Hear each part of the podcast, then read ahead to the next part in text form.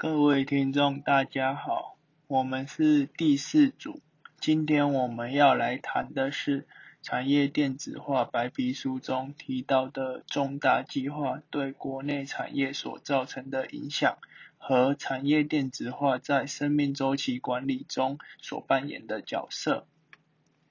首先，因为贸易自由化而导致物价的降低，并且大量的科技进入。使得电子化产业高速发展，所以才产生了电子化白皮书此项政策。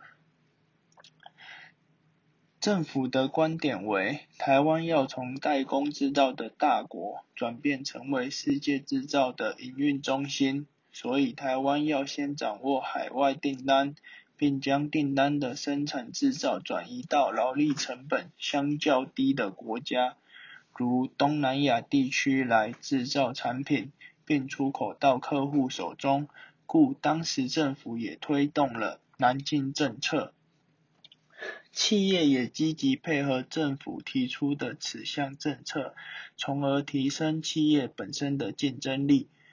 而对产业影响较大的，大多为传统产业。现今许多传统产业在海外都设有厂房。就是为了要降低劳力成本，而国内而在国内的传统产业如农业、制造业等，就必须要转型，将人力的部分转为由电子化所取代，跟随国际的变化与国际接轨，使其不被淘汰。而政府也积极的推动建设网络及法治环境，并提供技术服务。人才培训、奖励措施等方式，来引导国内传统产业电子化。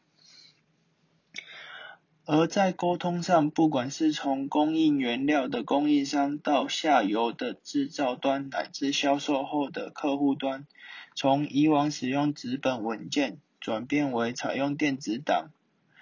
档案。而电子化白皮书中提到的 A、B、C、D 一计划中，一计划就是，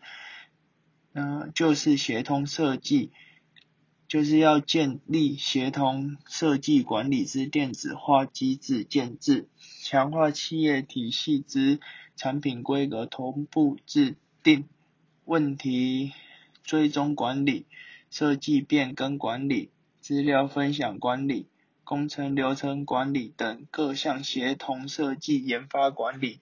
而中间的沟通就是采用刚才提到的电子档案，不但可以缩短沟通交流时间，也可以降低成本。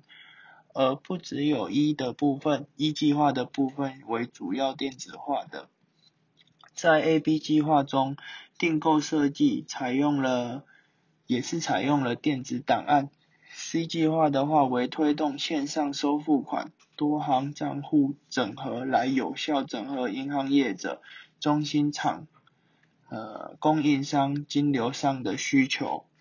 D 计划则为透过电子接单管理、运输规划及执行、运况追踪及库存资料通透、文件及账款收付管理、通关资讯管理。供需产销预测等机制设计与推动，创造运输最佳化及降低库存关键或关键零组件的待资料，以上都是可以缩短时间及成本。